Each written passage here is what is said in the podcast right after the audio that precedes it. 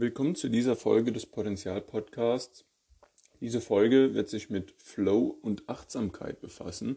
Diese Begriffe stehen zunächst einmal ein Stück weit im Widerspruch. Dennoch werde ich im Laufe der Folge aufzeigen, warum beide einen ähnlichen Effekt haben und warum beide als sehr positive Zustände zu betrachten sind. Befasst man sich einmal mit der Lehre, die in Shaolin-Klostern angewendet wird, im Rahmen des Taoismus, Konfuzianismus, dann ist ein, eines dieser Merkmale ganz klar die Achtsamkeit, die Fähigkeit, sich auf das zu konzentrieren, was man eben nun gerade tut. In unserer heutigen entwickelten digitalen Gesellschaft ist es zunehmend schwer, im Jetzt zu leben und eine einzige Sache zu tun und dieser die volle Aufmerksamkeit zu widmen. Wenn Sie beispielsweise alleine sind und ein Abendessen zu sich nehmen, dann wird nicht selten das Handy gezückt, ein, eine Sendung im Fernsehen dazu geschaut. Was auch immer einem als Ablenkung dient, wird zu Rate gezogen, wird herangezogen, um die scheinbar monotone Tätigkeit des Essens hm, leichter gängig zu machen, aufzupeppen. Doch dass, dieser, dass diese Kombination aus zwei Aktivitäten dafür sorgt, dass man sowohl das eine als auch das andere weniger genießen kann und auch Faktoren wie übermäßiges, äh, übermäßiges Essen, eine große Menge von Essen zu sich zu nehmen, ohne dies zu merken, finden durch diese Ablenkung statt. Schlingt man das Essen einfach so nebenbei in sich hinein, dann wird man viel langsamer zu dem Punkt kommen, an dem man sagt, okay, ich bin gesättigt, okay, das reicht jetzt.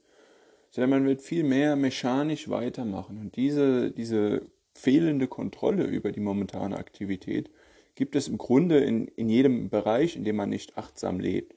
Wenn man in einem Gespräch ist mit Freunden, mit Familie und parallel am Handy ist, dann ist die Wahrscheinlichkeit, dass man ihnen die volle Aufmerksamkeit, die ihnen gebührt, entgegenbringt, sehr, sehr gering und man wird wichtige Informationen nicht, nicht verstehen, man wird die wichtigen Informationen nicht aufnehmen können, sodass das Gespräch langfristig beziehungsweise auch kurzfristig nicht zu einem positiven Ziel kommen kann, dass sie auch nicht unbedingt richtig handeln gegenüber den Menschen, die ihnen wichtig sind.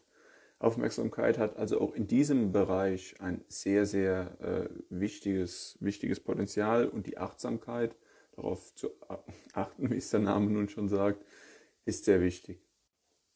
Wenn Sie jetzt auf der anderen Seite den Begriff Flow betrachten, dann verstehen viele Menschen darunter einen Zustand, in dem man sich voll auf etwas konzentriert, voll in die Sache reintaucht alles von selbst fließt. Man, man muss sich tatsächlich gar nicht bewusst machen, was man gerade tut. Man macht es auch unter Umständen gar nicht und merkt erst, nachdem der Flow geendet hat, in welchem, in welchem zielführenden Zustand man sich befunden hat.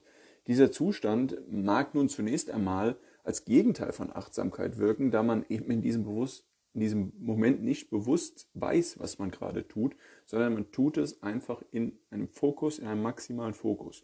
Doch gerade das ist eine Form der Achtsamkeit. Man tut eben nur das und lässt sich nicht von anderen Gedanken ablenken. Man lässt eine, einen, anderen, einen anderen Gedanken nicht an die Stelle treten, die gerade für die Hauptaktivität genutzt wird.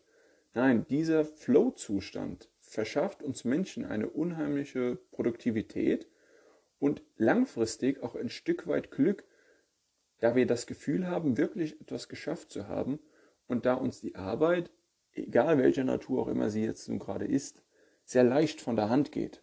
Im Gegensatz zu, zu mühseligen Arbeiten, auf die man sich immer wieder einschwören muss, zu denen man sich immer wieder motivieren muss, ist der Flow eine ganz eigentümliche und eine ganz angenehme Art und Weise, Aufgaben zu bewältigen.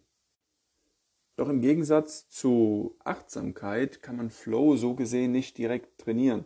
Man kann die Achtsamkeit bewusst anwenden, man kann Störfaktoren aus seinem Umfeld verbannen, man kann sich bewusst darauf konditionieren, nur eine einzige Sache zur selben Zeit zu tun.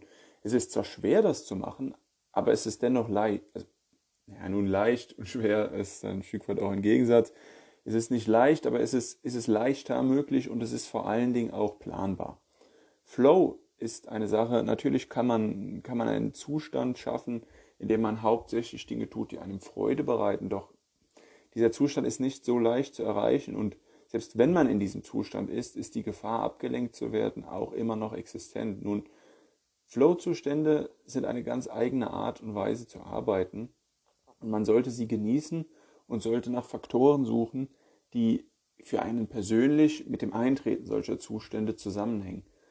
Es gibt nun kein Patentrezept dafür, wie man jetzt in jeder x-beliebigen Situation in den Flow gerät, aber klar ist, es ist nützlich. Es ist sehr nützlich und in Achtsamkeit und Flow liegt ein großes Potenzial.